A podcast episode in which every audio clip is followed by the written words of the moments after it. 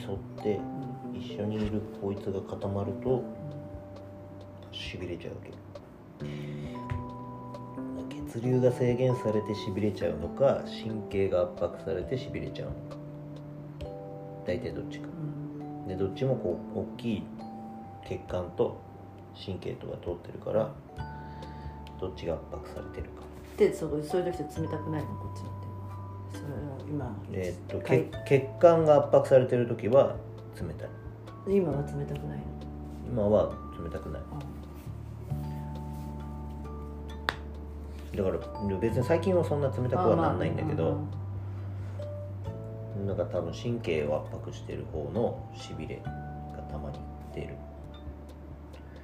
で冷たくなる時は本当に冷たくなっちゃうからな何もしてないのに、うん、何もしてないのに冷たくなっちゃうからその時は血流も制限されている感じになってるね。だからここで正座をしている状態だってさっき言ってたけどうん。圧迫もされるし、うまあ、それは血流も圧迫されるしみたいな。筋肉も固まるしみたいな、んうんそそれはあれなんだよね。長年の癖なんだよね。うん。長年のっていうか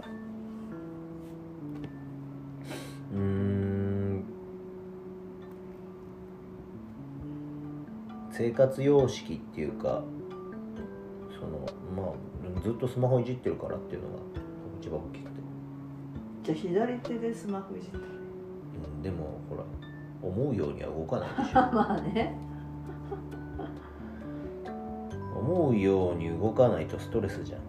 うん。だ多分僕は自分がなんでそうなってるか分かりながらやってるし、えーまあ、こうやって対処もしてるし自分で体動かしたりとかもしてるからまだいいんだけど現代人ほぼみんななってると思うよ。そうだね。でまあスマホいじるもそうだしね、右まあまあ大体がそっちのどっちか片方使うから。利き腕しかほぼ使ってないから食べるも？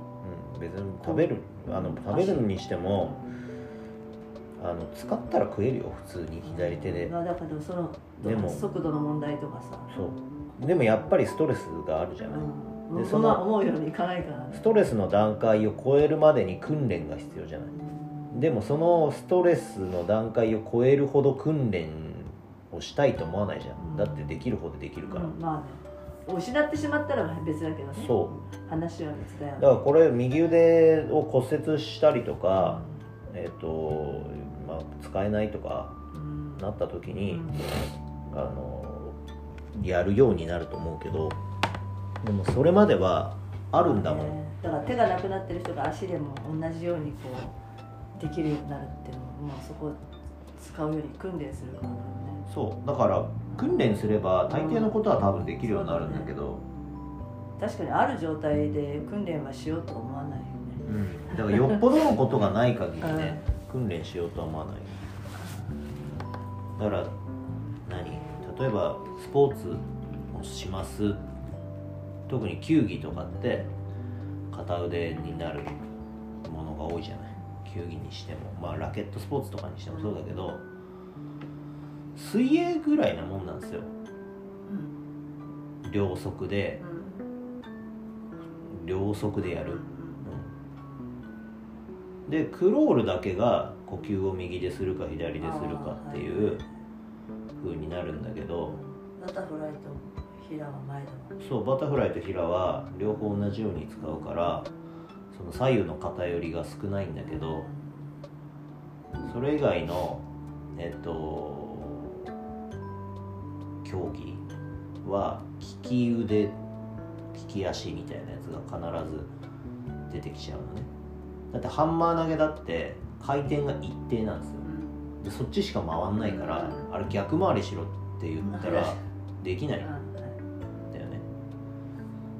で野球とかにしても球投げるのは同じ手しか投げないからあの体めちゃくちゃ歪んでくるんですよ。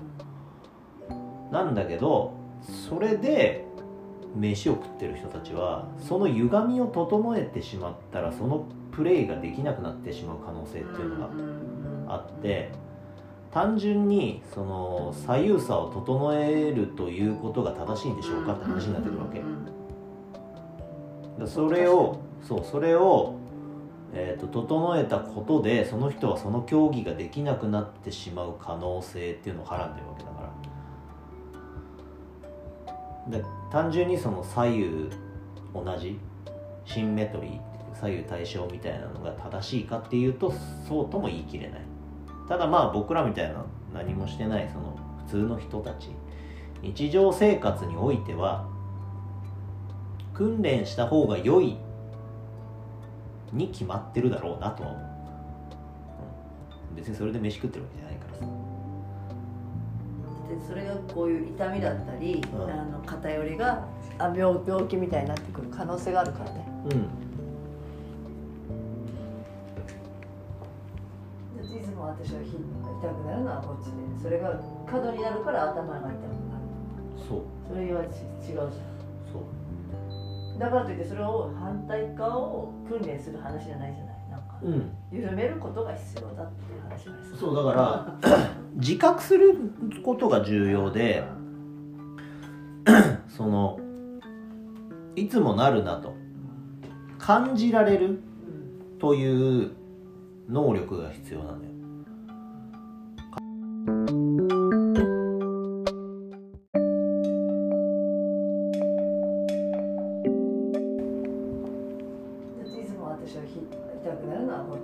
れが過度になるから頭が痛くなる。そう。それはち違うじゃん。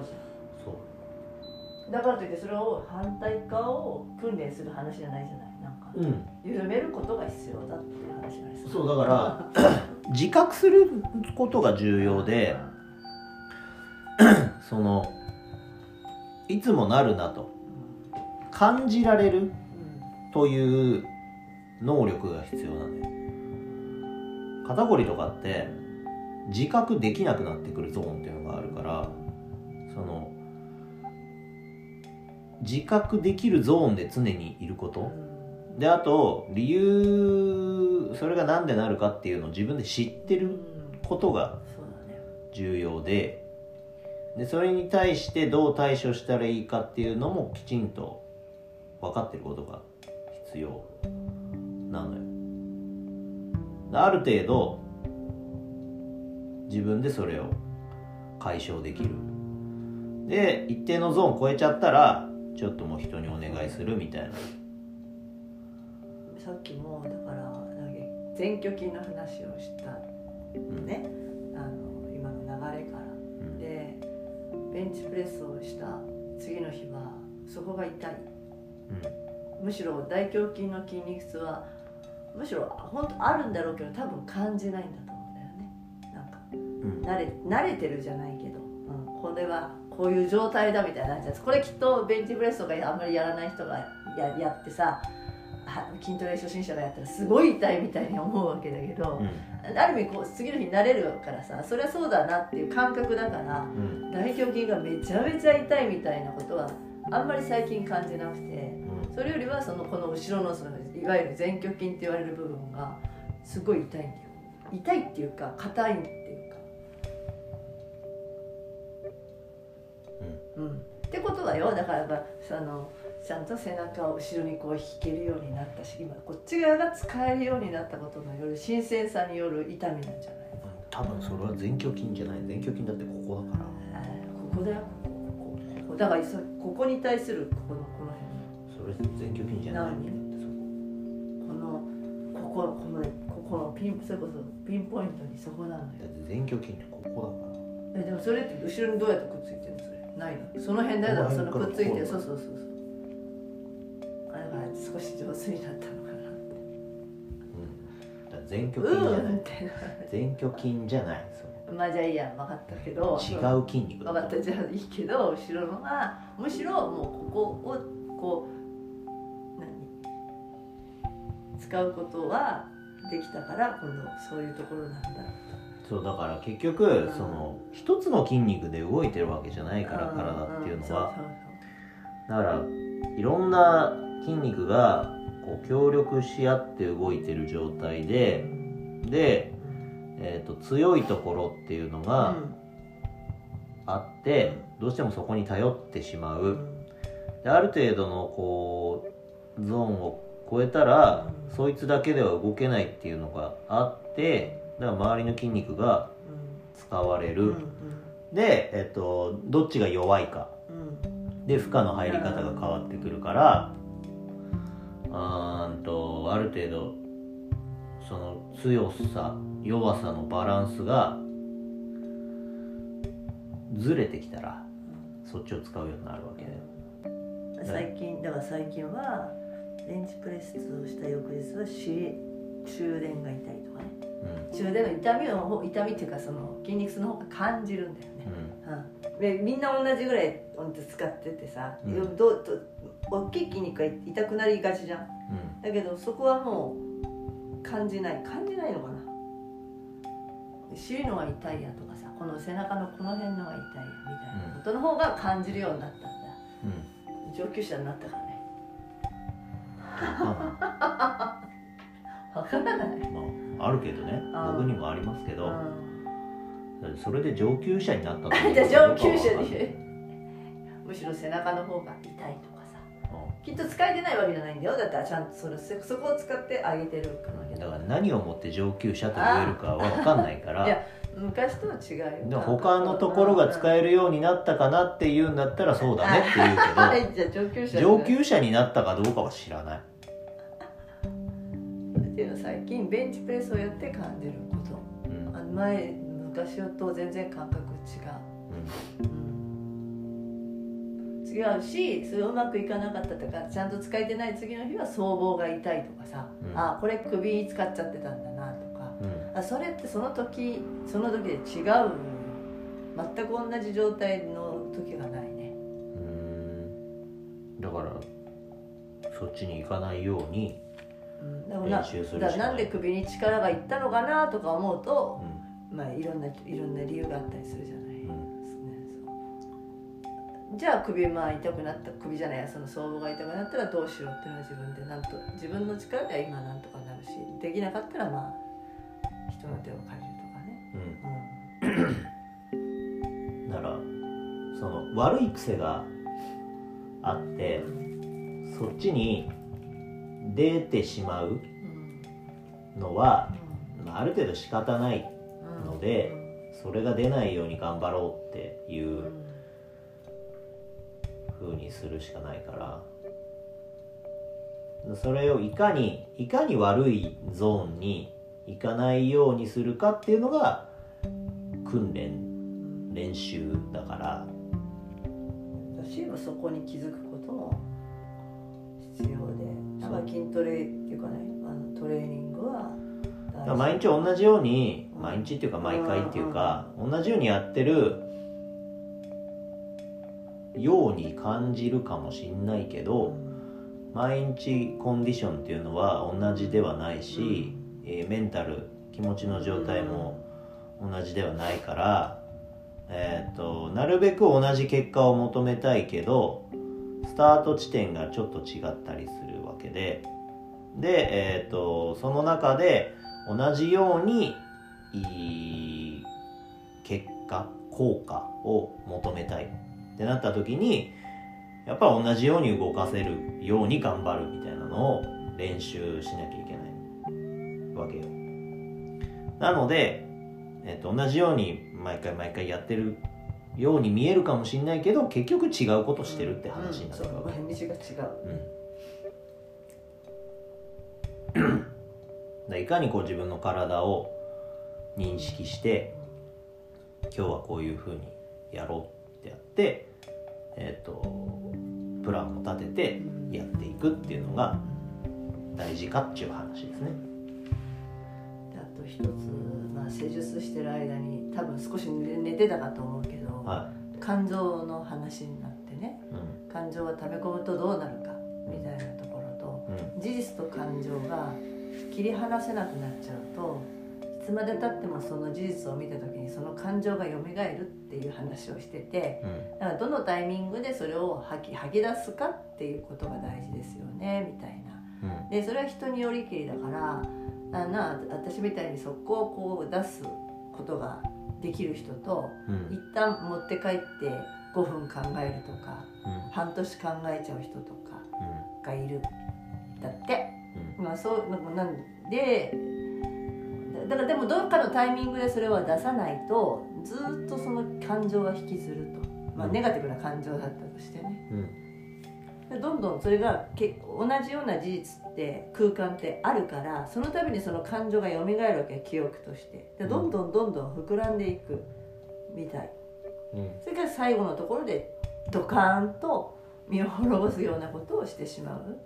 爆発がしちゃうからその爆発しないようにはやっぱりどっかのタイミングで肌吐き出しましょうねってなんか私たちも言ってたね。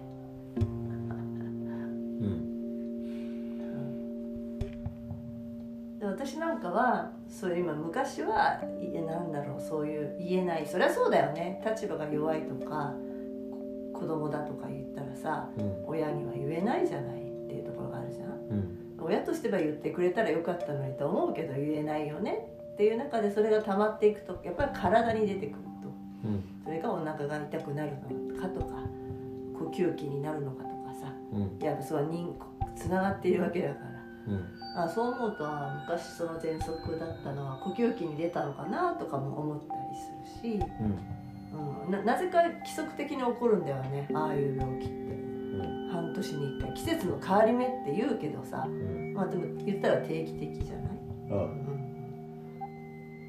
でそれを言うと親親の本本来は一番身近な人に言えたらいいわけじゃん。それを感情を出す相手が言うわけでさそこに言えればいいけどその人に言ったところで逆にそんなの気にするなとか言われるともっとそれが傷になるんだって。うん。私なんかはお前の体調管理不足だって言われたらさもう逆にその体調が悪いことすらも言えなくなるよねみたいな、なるほどなと思って今話してましたよ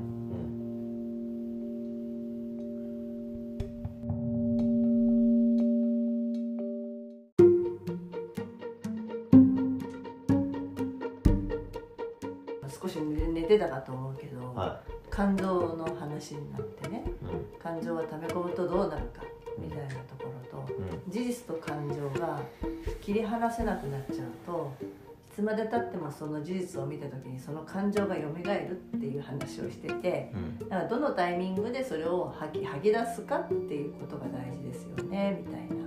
でそれは人によりきりだからだな私みたいに速攻こう出すことができる人とうん。一旦持って帰って5分考えるとかうん。半年考えちゃう人とかうん。がいるだって、うん。まあそうなんでだだからでもどっかのタイミングでそれは出さないとずっとその感情が引きずると、まあ、うん。ネガティブな感情だったとしてねどんどんそれがけ同じような事実って空間ってあるからその度にその感情が蘇るわけ記憶として。でどんどんどんどん膨らんでいくみたい。うん。それから最後のところでドカーンと身を滅ぼすようなことをしてしまう爆発がしちゃうからその爆発しないようにはやっぱりどっかのタイミングで肌吐き出しましょうねってなんか私たちも言ってたね。うんで私なんかはそういう今昔はいやなんだろうそういう言えない。そりゃそうだよね。立場が弱いとかこ子供だとか言ったらさうん。親には言えないじゃない。っていうところがあるじゃん。うん。親としては言ってくれたらよかったのにと思うけど言えないよね。っていう中でそれが溜まっていくとやっぱり体に出てくると。うん。それがお腹が痛くなるのかとか呼吸器になるのかとかさ。うん。やっぱそう人つながっているわけだからうん。あそう思うとあ昔その喘息だったのは呼吸器に出たのかなとかも思ったりするし、うん。うん、ななぜか規則的に起こるんだよねああいう病気って。うん。半年に1回。季節の変わり目って言うけどさうん。まあでも言ったら定期的じゃない、あうん、でそれを言うと親親の本本来は一番身近な人に言えたらいいわけじゃん。それを感情を出す相手が言うわけでさうんそこに言えればいいけどその人に言ったところで逆にそんなの気にするなとか言われるともっとそれが傷になるんだって、うん、私なんかはお前の体調管理不足だって言われたらさもう逆にその体調が悪いことすらも言えなくなるよね。みたいな、うん、なるほどなと思って、今話してましたよ、私は今だからそうなんか本当に瞬間違和感式のように出るのはある自分をちゃんとそれでコントロールしてて いるんだなと。で出せない時にはあ要は心の中に言うってあなたベンチプレス上げられないでしょみたいななんか守る技術なんだなとか思った。女だから特にそういう今話したけど男でジム行く人っていうのはその自分の弱いものをここで強くありたいっていう、まあ、欲求の中にあると、そうだなと思って。で字が綺麗字が汚い、まあ、字があまり綺麗じゃない人ほど行くみたいな。そこでパワーとして整えようみたいなかなんかな感覚なんだって、うん、で女の人でジム行くっていうのはうんとそれ以上に完璧でありたいと思うんだって。だからそういう人って字も綺麗だしまあ、成績もある程度優秀だしどっからどこ見ても360度自分を、まあ、そういう意味で形作りたい人なんだって、うん、おおと思って。私は多分完璧主義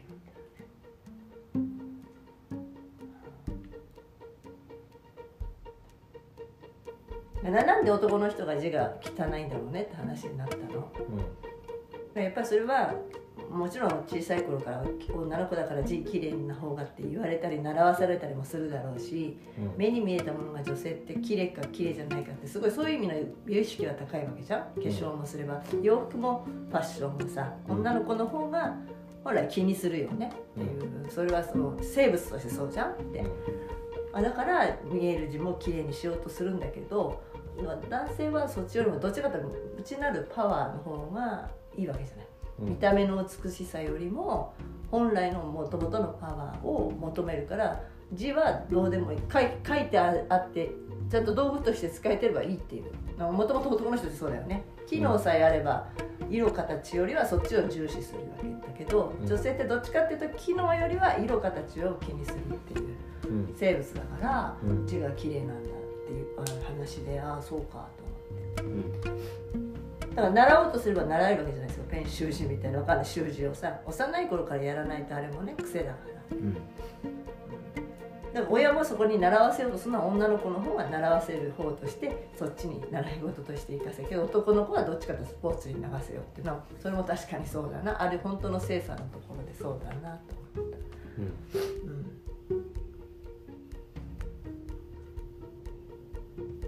別にあの習わなくても女の子はやっぱり綺麗に整えようという意識があるからこう可愛い絵文字なんかそれをね絵文字なんていうのかな丸文字にしてみたりとかこう見た目を作るよね、うん、字に。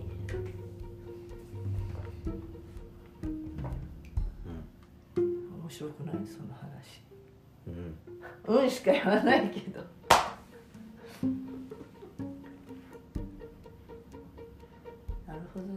自分はこうジムに行くのはそこが癒しとは思うものので癒しの場がジムっていうのもちょっと変だよな。変っていうか変ってい。うのは女の人の選ぶ方ではないよなと思って他にも癒しの場ってあるじゃん。エステに行くとかなんか。いやでも僕はその癒されるとかさあんじゃんあの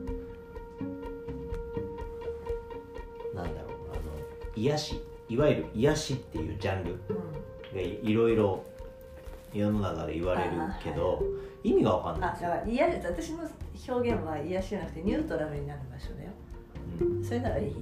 あの自分でいられる場所。いやそれもあんまり分かんないです。ででで例えばそれこそ仕事だだった場合さ、うん、第二の場所のところがさ、うん、まあ、それなりに自分だけのものを出せるってところではないじゃない？本音と建前の歌、まあ、それ聞いて自分は違うとしても建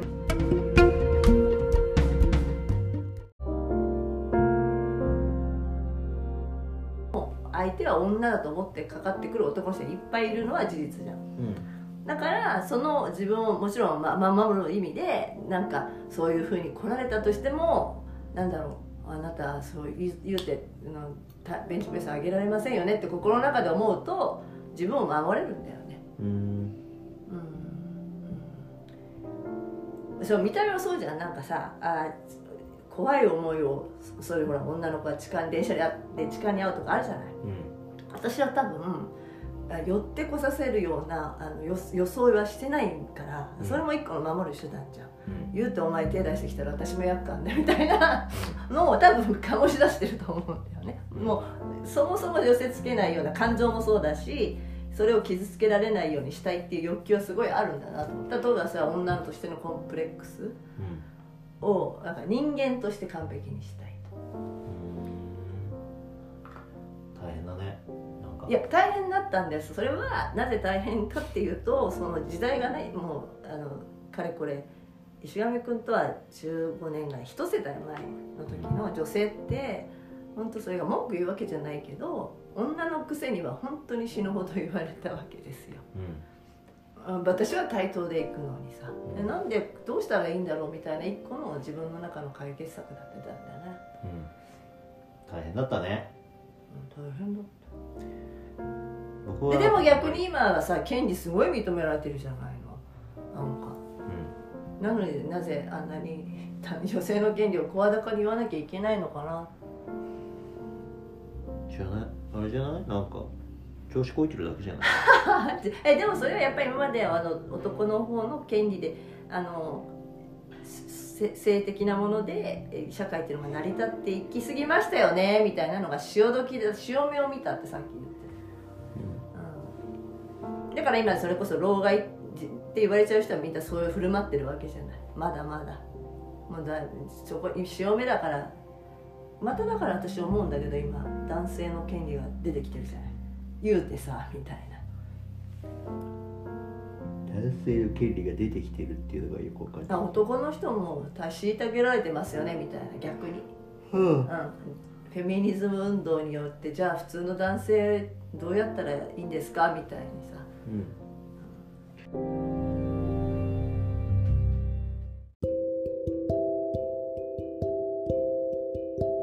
逆に今はさ権利すごい認められてるじゃないの。なんか。うん。なのになぜあんなに女性の権利を声高に言わなきゃいけないのかな。知らない？あれじゃない？なんか調子こいてるだけじゃない？えでもそれはやっぱり今まではあの男の方の権利であのせ性的なものでえ社会っていうのが成り立っていきすぎましたよねみたいなのが潮時で潮目を見たってさっき言って、うん、だから今それこそ老害って言われちゃう人はみんなそういう振る舞ってるわけじゃない。まだまだ。もうだそこ潮目だから。まただから私思うんだけど今男性の権利が出てきてるじゃない。言うてさみたいな。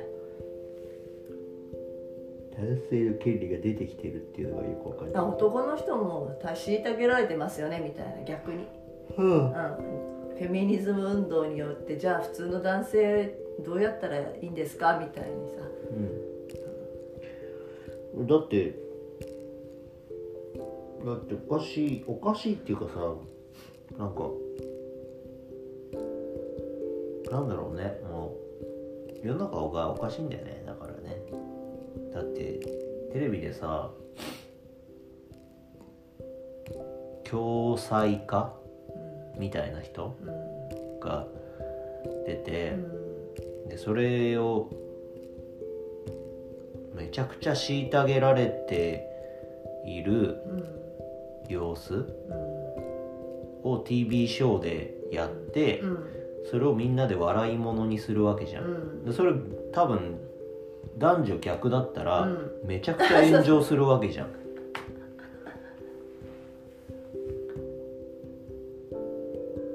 やってること同じですよって話でさねそうそうう。んだから。だからその性差を利用して相手を攻撃かしてるよね。ねって話でさ相手を攻撃してるよね、なんかなんだろうなえっ、とその人個人っていうかその人たちそのカテゴリーが今までそうされてきた人たちではなないい世代。はずなんだよ。世代として。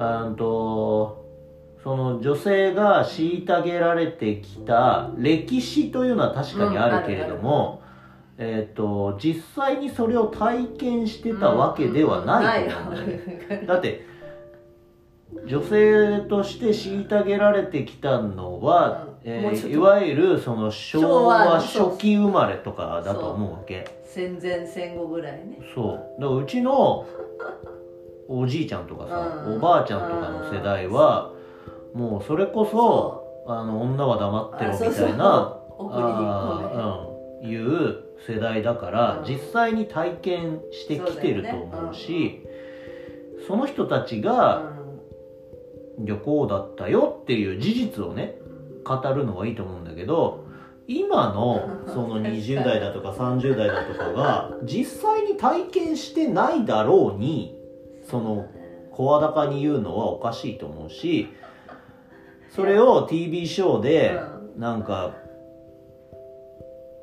復讐かのように男性をこう虐げて笑いを取るというかそれをこうショーにするっていうのは何かおかしなことが起こってると僕は思うけどねだからその時代の人は確かにこうだったらいいのになんかもう同じようにこういうこと活動したいけどできなくて夢破れてる人はいっぱいいたと思うんだけど、だからといってあそこで反乱を起こしたりもちろんパワーで押さえつけられたっていうそうなんだけどもうその人たちってある意味世代交代してるじゃん、もうさいないじゃん。いない、おばあちゃん。って私うん、の、だからうちのおばあちゃんももうね、うん。あのお空に帰っちゃったけど、実際そうだったと思うよ。そうだったと思うけどでも今それをなんか声高に言ってる人たちはそれ体験してないわけじゃん。確かに歴史としてはそうだったよ、うん、やろうと思えばだから事実として認識するというのは重要なことだと思うけれどもだからといってそれを逆の立場で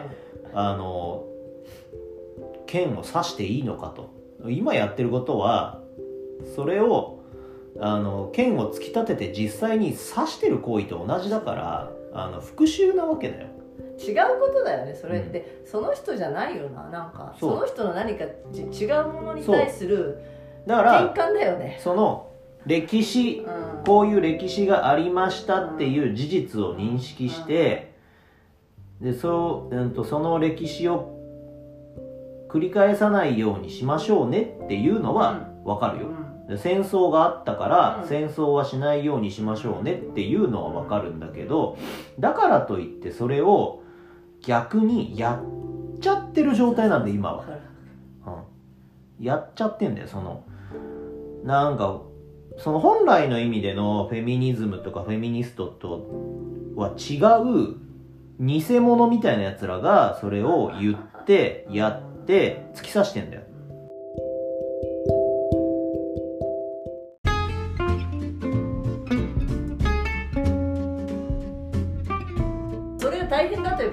ゃないわけじゃないんだけどじゃあ実家の力を借りまあいろいろ努力はするわけだ。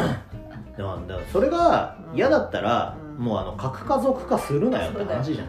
あの実家に帰れと。そう。あそう。あのし嫁しゅ姑たちと暮らせと。そうそう。そうそれ。それが嫌だったら、うん。もうあの村社会でみんなで育てればいいんだって話でさ。自分たちでそれは選んだんだか。らそうそうそうそう。まあだから家を出て、うん。えー、と家庭を築くってことを選択したのであれば、うん。頑張れよって話じゃん。でそれだし社会に出ようと思ったらそれなりにね体力を整えるとかさ男性と全部一緒はできないけれども求められてくる仕事って一緒だったらそうだから責任責任っていうのが発生しますよっていう話じゃん、うん。自由。それを選択する自由が与えられるので、えーそれに伴った責任っていうのが発生しますよっていう話であって。それは個々の状況がそれぞれ違そううけど。なのになんか権利ばっか主張するみたいな話じゃん。うん。じゃあ女の人はその責任のある仕事があってもいやか帰りますができるかどうかみたいなところの議論になってくるじゃん、うん。子供が。いやそれだってちゃんと世の中の仕組みとしてさ時短制度だったりちゃんとしてるわけじゃないの、保育園に間に合うようにとかさそれなのになんかそれがやりづらいとか言うわけでしょ？だったらもう選ばなきゃ。と私は思うけどまあね今の時代今の時代の人とはちょっと世代が前だからあそれは言えないがでもなぁとは思うけど。だからあれだよ。電車なんて男性専用車両と女性専用車両1両ずつ作ればいいんだよ。まあ本当そう思う。10両あったら5両ずつ男性専用と女性専用作ればいいんだよ。ねでもやっぱ圧倒的にまだ電車通勤しててやっぱり女性の比率と男性の比率でいうとさやっぱまだまだそれは男性社会なんだなと思うのよ。ってでことは男性男性社会というか実態として多い。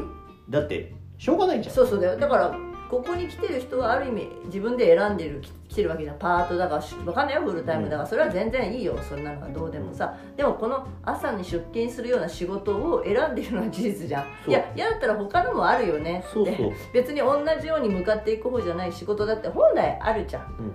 だけどその時間帯にどうしてもね会社員みたいな人が同じ朝ラッシュ時に行かなきゃいけないっていうことは選んでるわけだからだからだからちゃんと守ってあげるよっていうのが今じゃない、うん。なんかなのになんかそこを逆手に取ってる感はあるね、うん。うん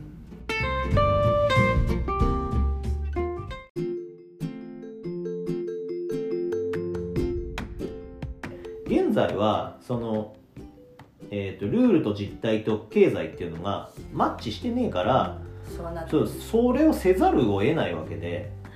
でもそれとその男性を虐げるって全く別のベクトルだよねベクトルが違うでも普通にだって2人で働いて収入を得てみんなで頑張ってやっていこうねって言って、であの実態としてはなんつうの？